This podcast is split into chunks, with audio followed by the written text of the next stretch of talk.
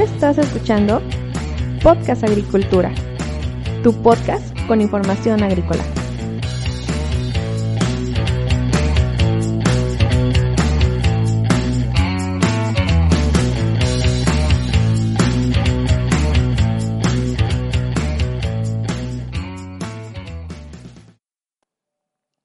Hola, ¿qué tal? Yo soy Olmo Axayacat y en este episodio te voy a hablar sobre la clasificación de las orquídeas. Ya en el episodio 59 te hablé sobre el panorama general de las orquídeas y ahora quiero seguir hablando sobre este tema y en esta ocasión te voy a desglosar la clasificación que actualmente se le está dando a las orquídeas. Pero antes de pasar al episodio, quiero decirte que este programa está patrocinado por Netafim, el líder mundial en riego de precisión. Recuerda que el riego de precisión está cambiando el panorama económico de la agricultura, porque en el pasado, si querías producir más, necesitabas utilizar más fertilizante, aumentar la tierra o la mano de obra, y el objetivo del riego de precisión es cambiar paradigmas sobre la creencia de la relación del costo y los resultados. Con el riego de precisión queremos llevar la cantidad exacta de agua y nutrientes directo a la raíz de la planta. De esta forma puedes obtener más y mejores rendimientos. Si quieres saber más sobre Netafim y el riego de precisión, te invito a que vayas a www.netafim.com.mx. Bueno, las orquídeas se pueden clasificar de diversas maneras. La clasificación que más se utiliza en la actualidad es de acuerdo a su forma de vida. Sabemos que las orquídeas están adaptadas a los más diversos hábitats y tenemos desde orquídeas litófitas que crecen sobre piedras o rocas hasta orquídeas subterráneas en Australia que solo ven el sol cuando florece. Pasando también por las orquídeas epífitas que crecen sobre los árboles, además, obviamente, de orquídeas terrestres y semiterrestres. Ahora, de acuerdo a su clasificación debido a su forma de vida, tenemos en primer lugar a las orquídeas epífitas o aéreas. El término epífito proviene del griego epi, que significa sobre, y futon, que significa planta. Las orquídeas epífitas son aquellas que se desarrollan por encima de la superficie terrestre usando a otras plantas u otros objetos como soporte. No se encuentran enraizadas en el suelo y tampoco son plantas parásitas, sino que solo buscan un sitio donde apoyarse.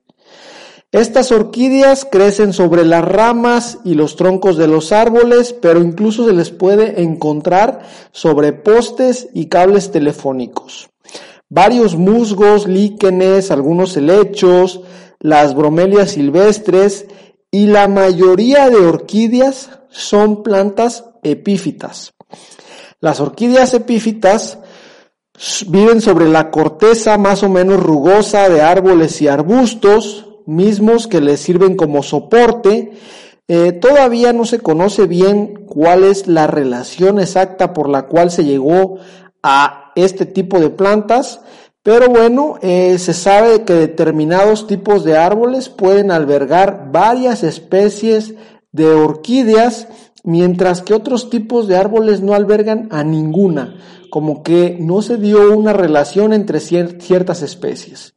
Se estima que el 90% de las orquídeas existentes son del tipo epífita o aérea, ya que están adaptadas a desarrollarse en un ambiente aéreo y bueno, en ocasiones se desarrollan unas cuantas raíces desnudas que se aferran a los troncos, mientras que en varias ocasiones lo que se forma son acumulaciones de raíces que están retenidas en las gruesas capas de sustrato vegetal que pueden ser pues alguna acumulación de hojas y de ramas en descomposición, un material que puede llegar a ser muy esponjoso y del cual se nutren. Pero en términos generales, las necesidades de las orquídeas epífitas son realmente escasas, ya que pueden obtener agua y nutrientes necesarios para su desarrollo de las lluvias existentes o también de la humedad del aire. Por lo común, las raíces de estas orquídeas se aferran a los troncos de los árboles y, bueno, llegan a colgar a veces las plantas dando un aspecto muy bonito.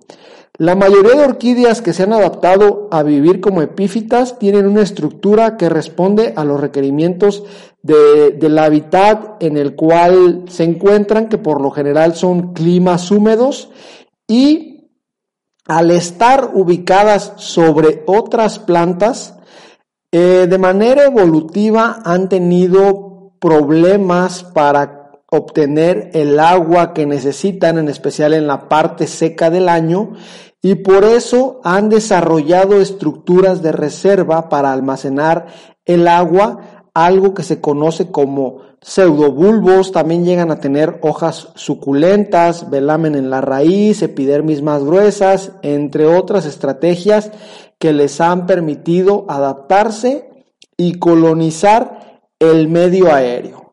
Por lo general, las orquídeas epífitas o aéreas se encuentran en las regiones tropicales y templadas del mundo. La mayoría crece eh, en forma silvestre, pero se pueden llegar a adaptar a su cultivo cuando éste se realiza sobre troncos, en macetas o algunos otros contenedores. En segundo lugar tenemos las orquídeas litófitas o rupícolas. Un pequeño grupo de orquídeas se han adaptado a crecer sobre rocas y piedras en los acantilados, barrancos y diversos conjuntos rocosos.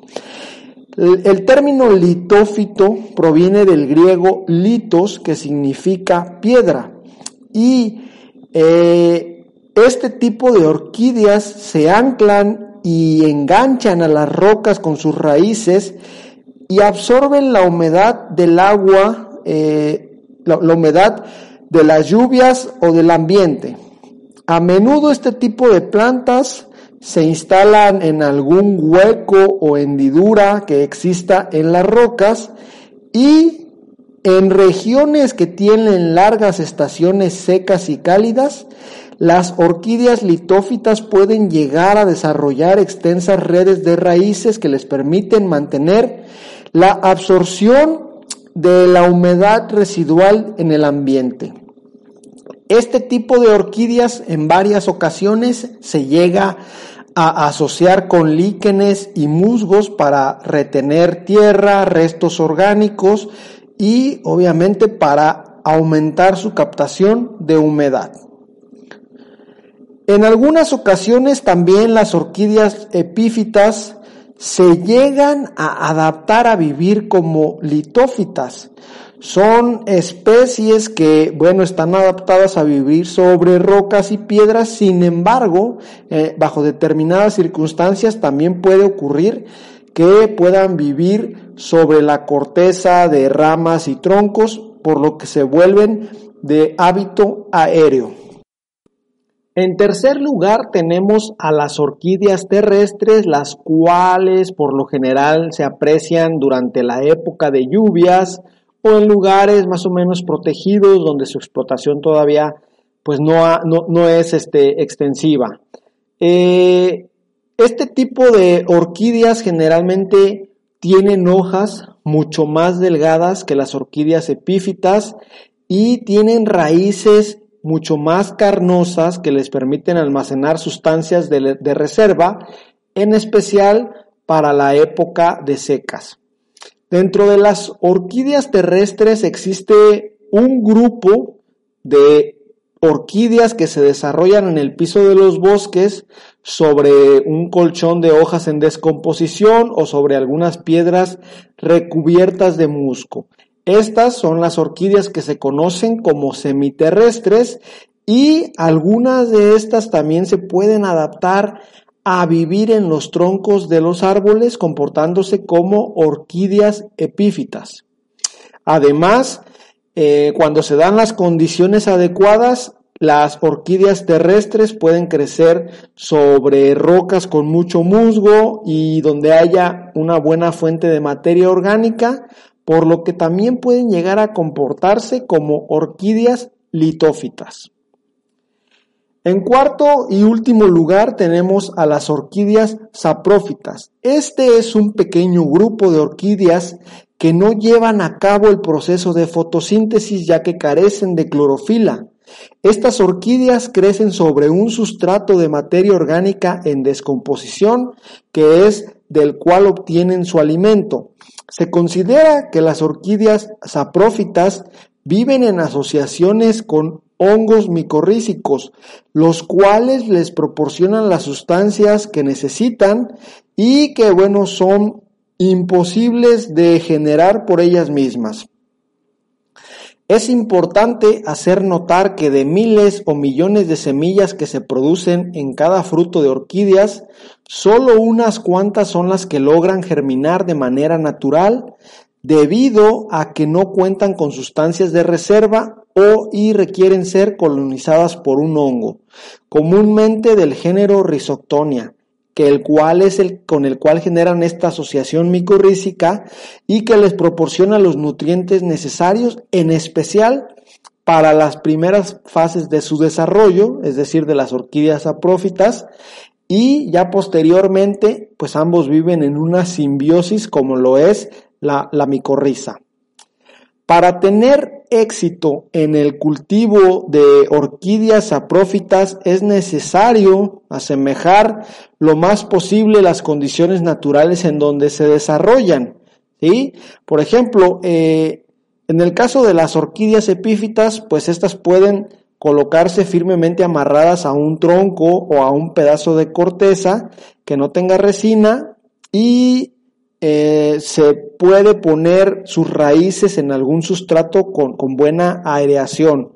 En el caso de las orquídeas litófitas pueden cultivarse de una manera semejante a las epífitas con alguna piedra grande en la cual puedan ser agarradas. Las orquídeas saprófitas son un poco más complicadas de desarrollar porque se necesita emular de manera más precisa las características del medio o sustrato en el cual se desarrollan de manera natural. Bueno, pues hasta aquí la clasificación que se utiliza actualmente para las orquídeas. Simplemente para recapitular, de acuerdo a su forma de vida, tenemos orquídeas epífitas o aéreas, tenemos orquídeas litófitas o rupícolas, tenemos orquídeas terrestres que también abarcan a las semiterrestres y tenemos orquídeas saprófitas. Si tienes alguna pregunta sobre este tema, me la puedes dejar en las notas del episodio y con gusto te responderé. Tengo mucha más información sobre el tema de orquídeas que sin duda iré publicando en episodios subsecuentes. Muchas gracias por escucharme. Hasta luego.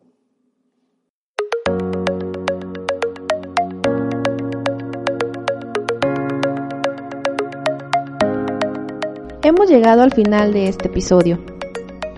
Muchas gracias por escuchar Podcast Agricultura.